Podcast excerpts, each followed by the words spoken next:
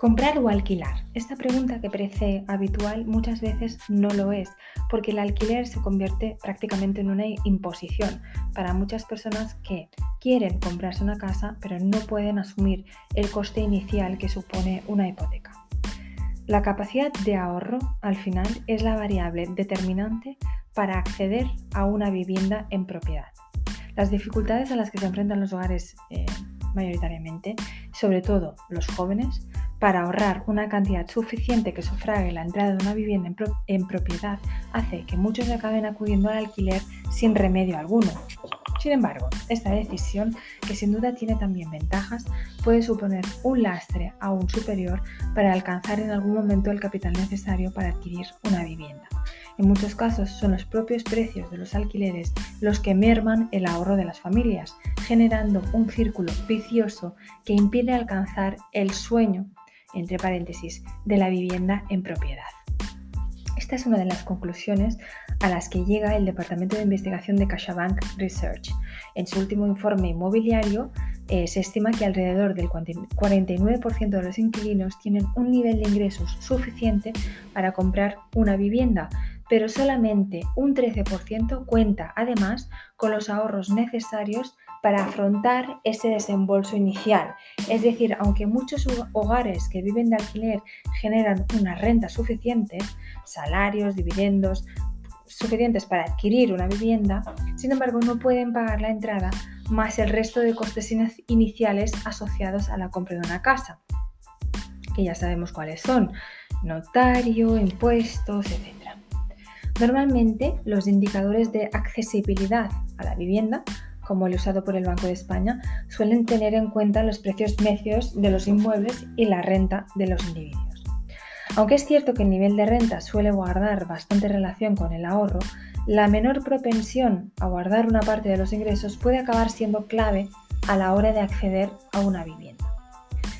El endurecimiento de algunas condiciones para acceder a una hipoteca desde la crisis del 2008, del 2008 han convertido el ahorro en algo imprescindible. Por norma general, ningún banco ofrece más del 80% del valor de tasación de la vivienda. Además, existen una serie de gastos iniciales, como ya os he comentado antes, notaría, tasación, impuestos, que hay que desembolsar directamente. Y esto supone un 10 o un 15% del total.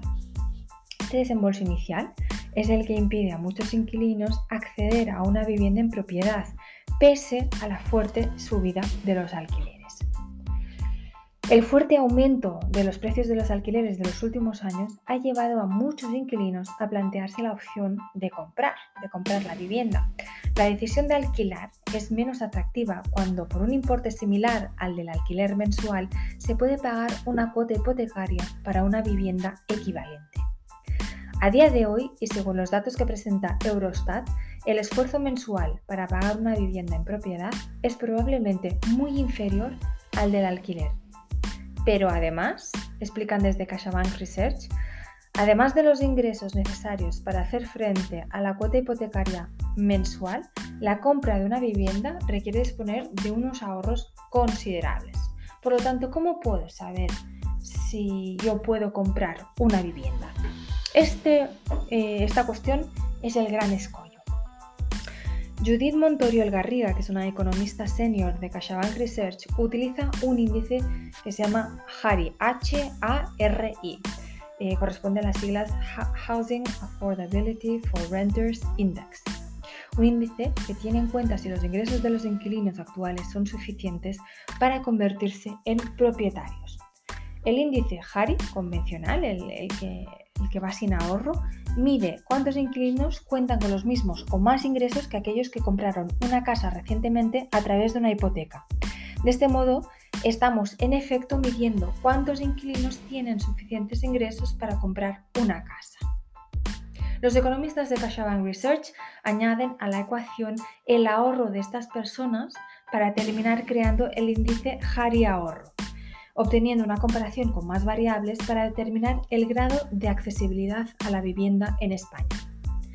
Teniendo en cuenta solo los ingresos, sin meter en la ecuación el ahorro, el 49% de los inquilinos en España podría acceder a una vivienda según el índice Harry Puro.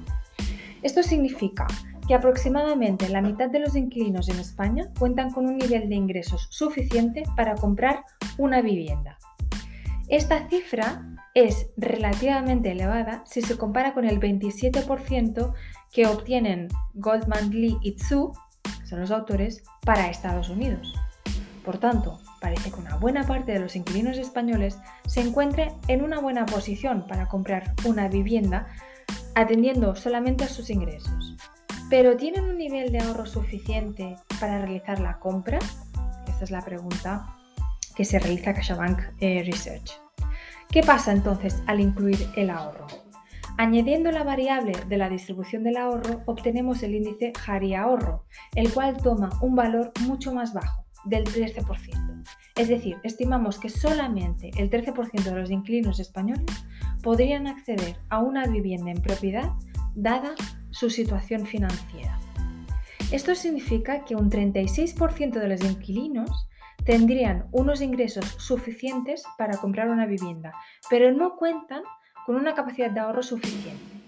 Este porcentaje se eleva al 41% para los jóvenes entre 18 y 35 años, lo cual demuestra al final que las mayores dificultades de acceso a la vivienda en propiedad para este colectivo son debido a su incapacidad de, ahorro. De esto se puede concluir que es el ahorro de partida y no la renta el principal obstáculo para acceder a una vivienda en propiedad, una barrera que se eleva cuanto menor es la edad. Según los datos internos que maneja CaixaBank, el ingreso mediano de los compradores de vivienda es de 1.845 euros mensuales, mientras que el de los inquilinos es de 1.524 euros. Esto es una diferencia notable, pero sin duda la gran brecha viene con el ahorro. Fijaros, los compradores de vivienda tienen un ahorro mediano de 14.530 euros nivel, a nivel nacional, mientras que los inquilinos tienen un ahorro de 1.816 euros. Según los datos eh, del año 2019 publicados por Eurostat, en España solo el 3,7% de los hogares con vivienda en propiedad con hipoteca gasta más de un 40% de su renta disponible en el pago de la misma, sin embargo, casi el 40% de los inquilinos gastan un 40% de su renta disponible o más en el pago del alquiler. Probablemente muchos inquilinos desearían ser propietarios, un sueño inalcanzable para una parte importante por la carencia de los ahorros suficientes, que a su vez puede ser consecuencia del elevado coste de los alquileres.